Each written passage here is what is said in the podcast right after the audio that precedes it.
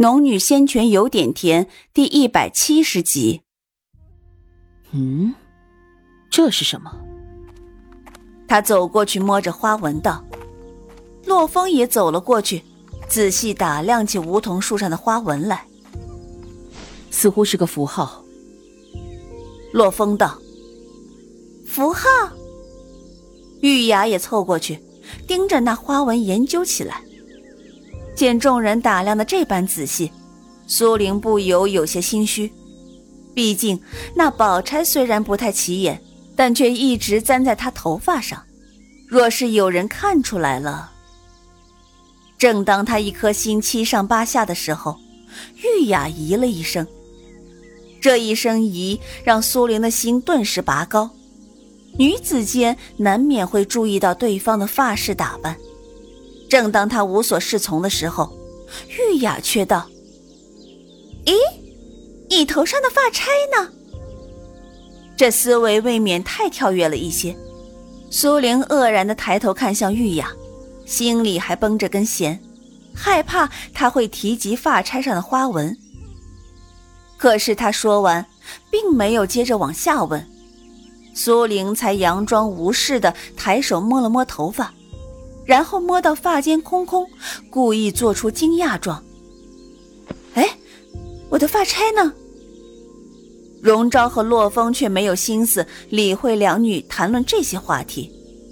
苏玲也不知道玉雅怎么会突然提及发钗。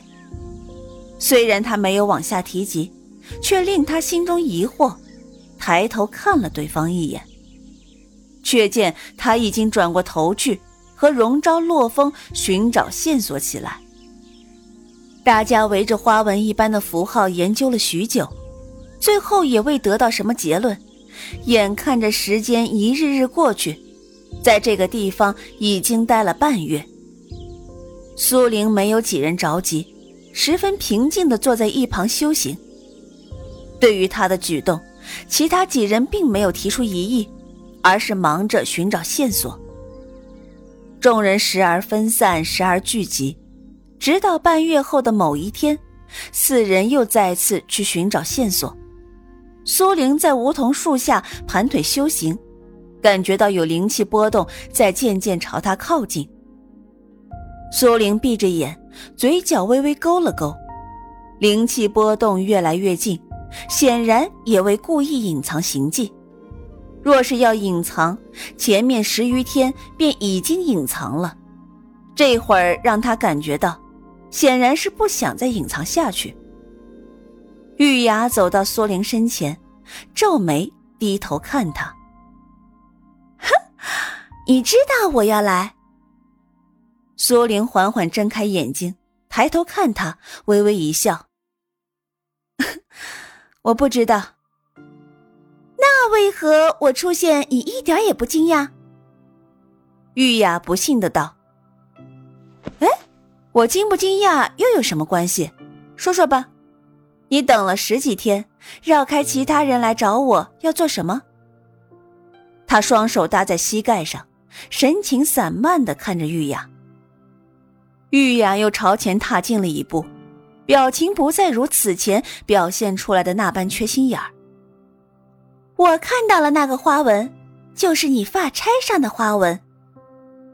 虽然玉雅这话苏玲早已经猜到了，可还是因为她的细心而微微吃惊。就是她，现在要说出颜如月头上戴什么珠钗，她一定说不出来，更别说上面有多少颗珠子，什么样的款式。可见玉雅公主的缺心眼儿，并不是表现在任何事情上的。也许此前他也在假装掩饰。我发钗上什么花纹？苏玲继续不动声色。我不想与你兜圈子，我既然提出来，肯定是有足够的依据。至于那发钗，我不过问，我只想与你做个交易。玉雅递着他，苏玲微微一笑。哦。想做什么交易？这十余日你迟迟没有动静，想必是怕被他们发现什么吧？说罢，顿了顿，继续道：“如果你能想办法打开这个通道，只我两人进去后，我可以送你一件稀有灵宝。”苏玲微微一笑：“ 公主也说了，这十几天我迟迟未有动静。要我真的知道怎么打开通道，我为何迟迟没有动静？”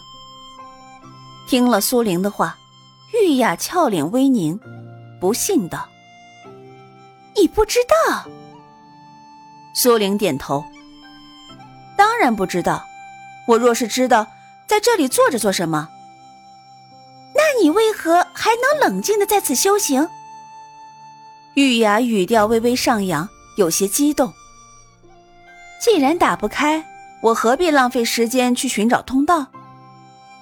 苏玲语调依旧平平的，闲闲的，而他心中则是另有打算。之所以没有着急尝试打开通道，其一是因为根本不知道如何尝试。其二，自然是看出了玉雅在怀疑自己。另外还有荣昭，他未必不怀疑自己，所以他便以不变应万变，这样才能避免宝钗的秘密被他们发觉。虽然这样，他此行可能一无所获，但知道了通道在什么地方，以后待自己实力足够了，再寻找起来便会容易许多。况且他们之前也见到了，在这个平行世界里，修为最低的也是结丹期，如自己这般，就是能打开通道，也是十分危险的事情。玉雅听闻他的话后，审视的目光一直在他身上来回游弋，直到身后响起脚步声，他脸上的神情才收了起来，转头看着荣昭等人笑道。啊你们回来了，可寻找到什么线索没有啊？荣昭看了他一眼，目光又落在苏玲身上，淡淡答：“没有。”洛风同样也用审视的目光扫了玉雅几眼，最后一言不发的走到梧桐树下坐定，而颜如月则挨着他不远坐下，目光触及他时，便如春回大地，融化一池冰雪。可是洛风却似无察觉，闭目修行。几人坐下休息后，荣昭才缓缓道：“时日不多了，传送阵上的灵气快要耗光。若是还找不到通道，必须得回去了，否则我们将会被困在这个地方。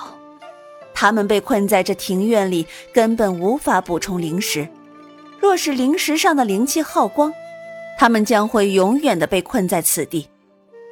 是以话语一落，玉雅便飞快的抬头看了苏玲一眼，见她还是那般平静的坐着，目光越来越疑惑。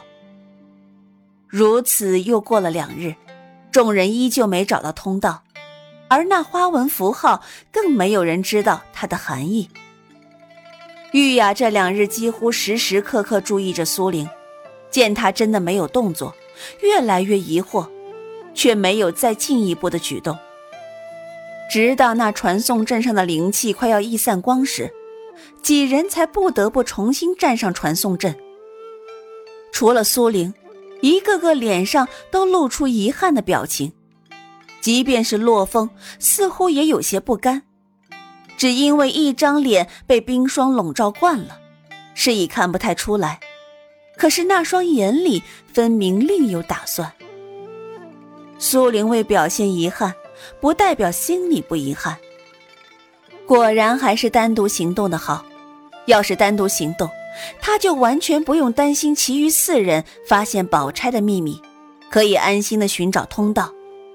结果呢，却是毫无收获的转身回去。传送阵上一阵亮光闪耀。瞬间将几人笼罩在中间。当几人再睁开眼睛时，他们又出现在漆黑虚空中的那块平台上。只是此时灵石已然耗尽，四周漆黑，已然不见璀璨的星空，止于一片黑暗。几人收了灵石，各自没有说话。苏玲却知道这些人定然不甘心，回到陆地上后肯定会单独寻找灵石，然后再次来此。苏玲也做着同样的打算，是以在几人一道飞到虚空，快到尽头的时候，荣昭突然道：“嗯，前方的鸟群似乎散开了。”玉雅点头：“嗯，既如此。”我们也自此告别吧，各自寻各自的机缘去。众人心照不宣，自是愿意单独行动。于是很快五人便分作了四个方向行动。苏玲、荣昭、玉雅三人各一个方向，颜如月、洛风一个方向。但苏玲带着两兽离开后，并没有立即往回走。因为他知道玉雅恐怕还未对自己死心，而荣昭呢，一直深藏不露，他摸不准对方会不会对自己有怀疑，是以他悠闲的在虚空中慢行。所有人都没有立时往传送阵飞去，而是各自寻找灵石，洛风和颜如月也不例外。两人本就不喜多言，这时赶路。依旧没有多余的话交谈。